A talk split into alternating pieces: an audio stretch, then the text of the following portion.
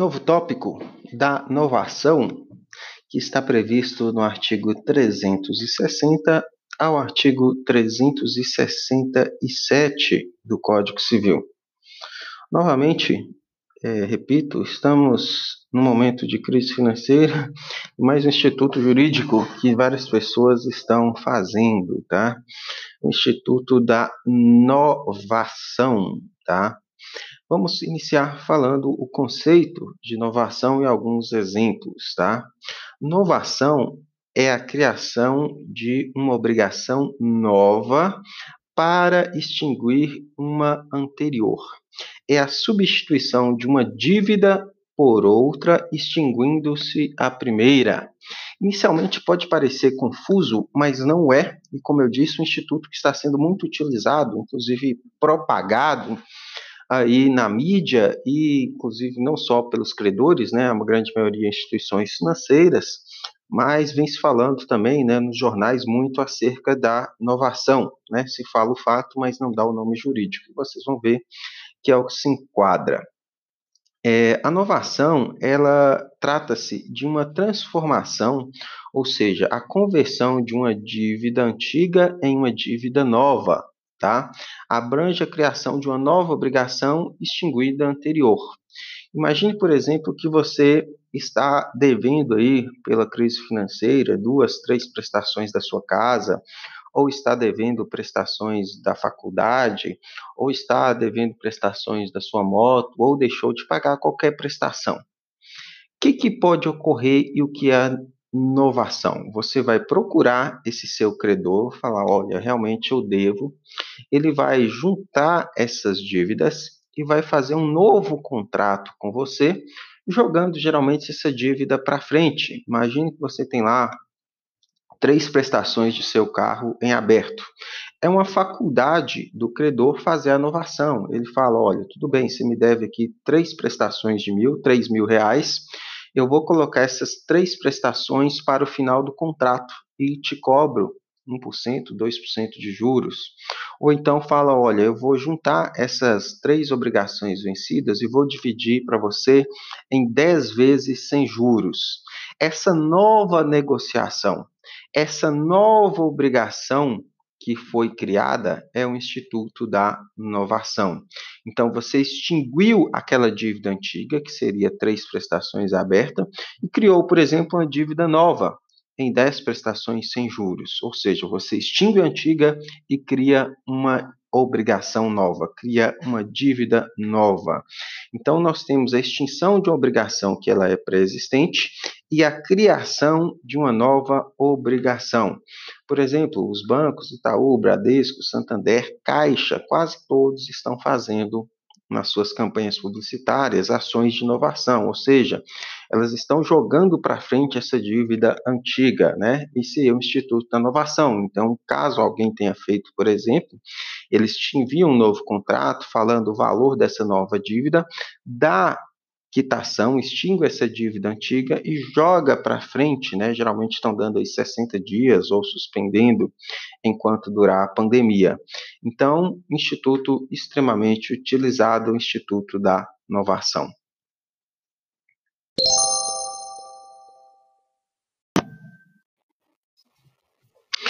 Dos requisitos da inovação. Vamos falar um pouquinho acerca de quais são os pressupostos ou requisitos né, caracterizadores da inovação. São três. A existência de obrigação anterior, obligatio novanda, a constituição de nova obrigação, a liquid nove, e o animus novandi, ou intenção de inovar, que pressupõe um acordo de vontades. Vamos falar separadamente acerca de cada um deles. O primeiro requisito, ele consiste na existência de uma obrigação jurídica anterior, tá? Não existe inovação sem que preexista uma obrigação. A inovação, ela visa justamente a substituição dessa primeira obrigação. Então é necessário que ela exista, seja válida para que possa eventualmente ser novada, ou seja, que ela seja renovada mediante contrato, que pode ser verbal ou escrito. O segundo requisito é a constituição de nova dívida, a liquid nove, para extinguir e substituir a anterior. Então, a novação é a inovação que pode recair sobre um objeto, sobre sujeitos, tanto ativo quanto passivo da obrigação, gerando, nesse caso, uma espécie diversa de novação. Então, esse segundo requisito é uma constituição de uma nova dívida, ou seja, você deixa aquela para trás, aquela anterior existente, e vai criar uma nova dívida. Por isso, o próprio nome do Instituto Novação.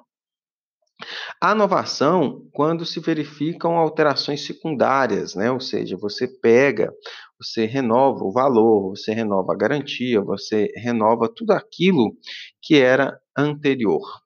O terceiro requisito diz respeito ao ânimos novante, que é imprescindível ao credor que ele tenha a intenção de inovar, ou seja, ele importa renúncia ao crédito e aos direitos acessórios que o acompanham. Então, essa manifestação, ela tem que vir expressa. Se ela não vem expresso de modo claro, inequívoco nas circunstâncias, nós entendemos que não há uma nova inovação.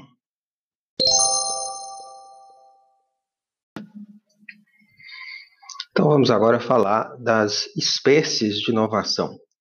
Há três espécies de inovação: a objetiva, a subjetiva e a mista, sendo essa última apenas um reconhecimento da doutrina, tendo em vista que trata-se da fusão da objetiva com a subjetiva. Então vamos comentar individualmente. A inovação objetiva, também chamada de real, ela tem previsão legal no artigo 360, no inciso 1, e é quando o devedor contrai com o credor nova dívida para extinguir e substituir a anterior. É a hipótese mais comum, por isso chamada aí, né, de inovação objetiva ou real.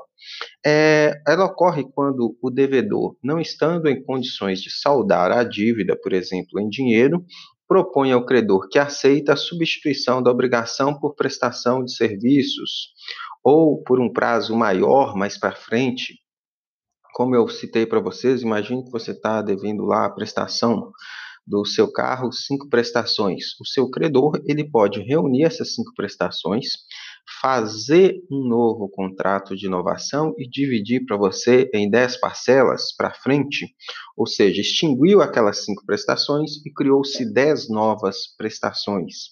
Então, essa é a inovação objetiva ou real.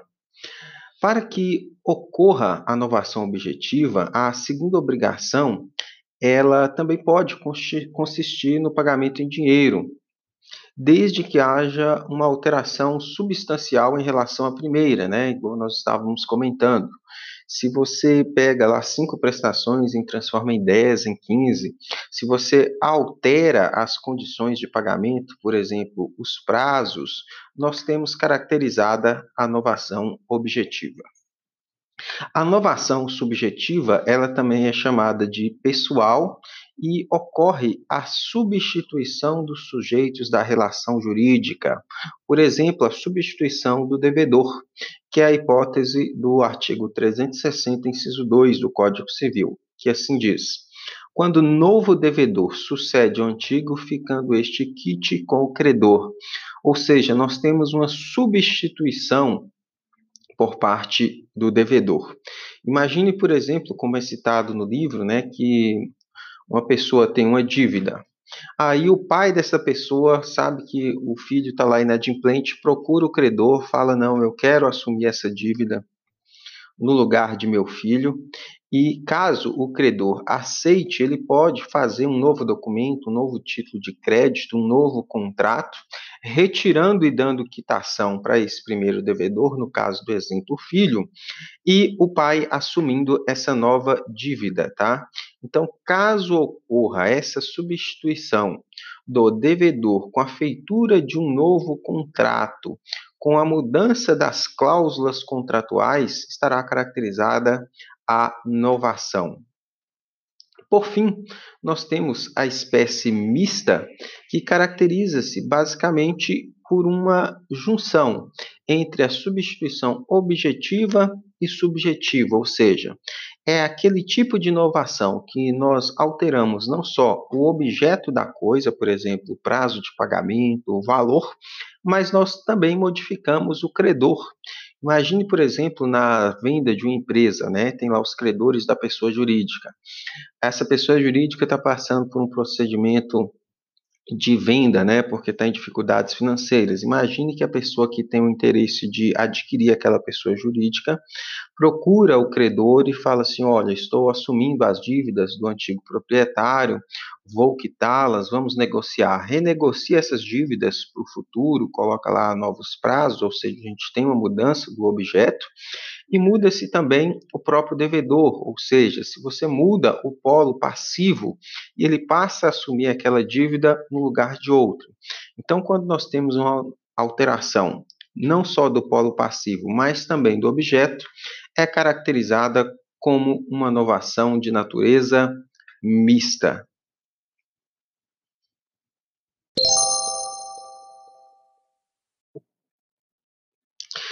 Para fechamento, acerca do tema inovação, vamos falar um pouco acerca dos efeitos da inovação e alguns artigos que são mais importantes pertinentes ao tema. Quanto ao efeito da inovação, o principal efeito consiste na extinção primitiva da obrigação, substituindo-a por outro, constitui exatamente a extinção da primeira dívida, tá? Então, o primeiro e principal efeito da inovação é que ao realizá-la nós temos a extinção da dívida primária com a substituição por uma dívida nova. Não há que se falar em inovação quando a dívida continua a mesma. Tem que obrigatoriamente ocorrer a modificação. Outro ponto importante é em relação à solvência ou insolvência do novo devedor, quando ocorrer a novação da espécie subjetiva, ou seja, quando nós temos a substituição do devedor. Nesse caso, a insolvência do novo devedor corre por conta e risco do credor que o aceitou como ele pode ou não aceitar. A partir do momento que ele aceita, nós temos que ele não pode mais obrigar o antigo devedor. Ele não tem direito à ação regressiva contra o primitivo devedor, tendo em vista a novação realizada. Nesse sentido, disposto nos artigos 363 e 365 combinados do Código Civil. Se o novo devedor for insolvente, não tem o credor que o aceitou a ação regressiva contra o primeiro, salvo se este obteve por má-fé a substituição, ou seja, o credor, uma vez feita a inovação subjetiva, substituindo o devedor, ele não tem direito à ação regressiva contra o primeiro devedor, devedor primitivo. Entretanto, nós temos uma ressalva né, na parte final, quando fala, salvo se este obteve por má fé a substituição. Então, se ficar descoberto que o devedor primitivo utilizou-se de má-fé, negou-se ou foi omisso quanto à insolvência desse novo devedor na novação, é sim possível que essa novação seja considerada nula e, nesse caso, teremos a possibilidade de cobrança do devedor primitivo. Então, nós temos esse aspecto. Outro ponto interessante do artigo 365 é em relação às obrigações novadas que tenham devedores solidários. Então, o artigo 365 ele prescreve que na exoneração dos devedores solidariamente responsáveis pela extinta obrigação anterior, estabelecendo que só continuarão obrigados se participarem da nova novação. Imaginem que nós temos pluralidade do polo passivo, imagine lá que nós temos uma obrigação, uma dívida com 10 devedores. Se o credor aceita uma novação com apenas dois desses novos devedores, nesse caso, os oito restantes eles estarão exonerados, tendo em vista que não participaram dessa novação. Então, se houver novação apenas com uma parte dos devedores, somente esses estarão obrigados, tá? É um aspecto interessante. Nesse mesmo sentido, nós temos o artigo 366, que assim diz em relação ao Instituto da Fiança e do Fiador. importa exoneração do fiador a novação feita sem seu consenso com o devedor principal. Então, se alguém é fiador numa obrigação primária e ocorre por parte do credor e devedor uma novação, mas o fiador não participa dessa novação, se ele não assina esse novo contrato de novação, ele automaticamente estará exonerado de sua obrigação. Tanto que tal entendimento ele já foi firmado até por súmula do STJ, é a súmula 214, peço vênia para lê-la. O fiador, na locação, não responde por obrigações resultantes de aditamento, o qual não anuiu. Então, se nós temos um fiador que não participa da novação, ele automaticamente estará exonerado, tá? Então, essas são as principais observações quanto aos vínculos dos devedores solidários, quanto aos fiadores e ao próprio efeito da novação em si.